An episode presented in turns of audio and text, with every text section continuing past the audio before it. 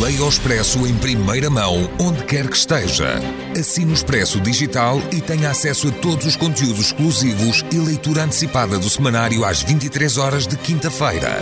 Apenas 1,35€ por semana, durante dois anos. Todas as vantagens em expresso.pt barra assinatura digital. Expresso. Liberdade para pensar.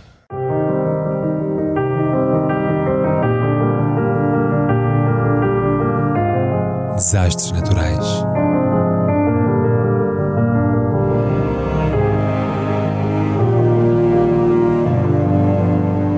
Por António Araújo.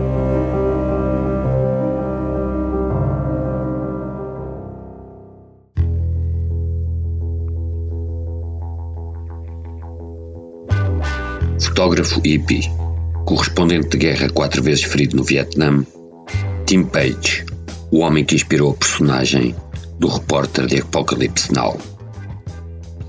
Tim Page, o fotojornalista de origem britânica que morreu aos 78 anos no passado dia 24 de agosto, de câncer do fígado e na sua casa em Bellingham, na Austrália, tem sido descrito nos obituários franceses como um trompe la mort.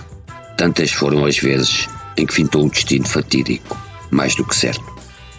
Chegou a ser ferido em quatro ocasiões e, na mais grave delas, um estilhaço de uma mina atingiu na cabeça e arrancou-lhe um pedaço do cérebro, sendo dado como morto e obrigado a passar vários meses em recuperação.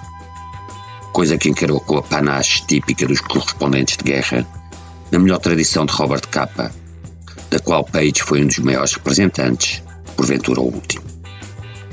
Além das impressionantes imagens de jovens soldados de olhar perdido e do testemunho de vida que nos legou, inspiraria a personagem do fotógrafo louco de Apocalypse Now, a interpretação lendária de Dennis Hopper.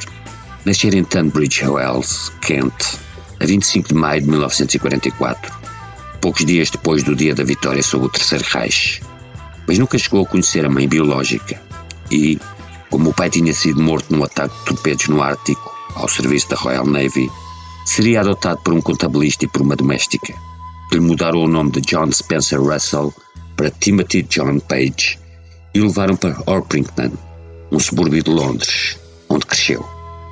Em 1962, quando tinha 17 anos, fecha a estrada, deixando para trás um lacónico bilhete em que informava a família.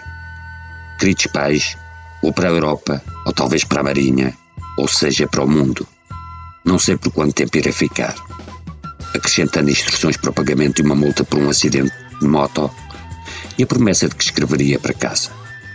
Vagueou então pela Europa, pelo Médio Oriente, pelo Paquistão, pela Índia e pelo Nepal, pela Tailândia. Foi parar ao Laos, onde, em desespero, arranjou emprego como consultor agrícola da USAID, a Agência Americana de Cooperação e Auxílio ao Desenvolvimento. Fotógrafo autodidata, começou a trabalhar como freelancer para o PI e para a France Press, e um acaso da sorte permitiu-lhe cobrir em exclusivo as duas tentativas de golpe de Estado no Laos, em janeiro de 1965, e entrar para os quadros da UPI em Saigão. Nos cinco anos seguintes, fotografou a guerra do Vietnã para revistas como a Time, Alive e a Paris Match, e para agências como a UPI e a Associated Press, tendo feito também reportagens na Guerra dos Seis Dias, em 1967. Os camaradas de ofício recordaram-no como o mais temerário de todos eles, alguém que nunca recusava as missões mais arriscadas ou os piores cenários. Fotografava nas condições mais agrestes, sob fogo cerrado e cruzado, para o que contribuiu, por certo, o abundante consumo de drogas, que nunca negou, a imagem de marca de repórter intrépido, que sempre cultivou, indo para a frente de combate com vestidos hippies, lenço ao pescoço e colares de miçangas, e sobretudo o facto de sentir que vivia a crédito e por favor dos deuses, pois fora ferido várias vezes, a primeira, em setembro de 1965, na região de Chulai, quando foi atingido nas pernas e no abdômen por estraços de granada. Na segunda, nos levantamentos budistas de 1966, em Da Nang, com estilhaços na cabeça, nas costas e nos braços. A terceira, em agosto do mesmo ano, no Mar do Sul da China, quando o navio em que seguia foi tomado por engano por uma embarcação Vietcong e alvo de um violento ataque da guarda costeira que o deixou com mais de 200 feridas no corpo.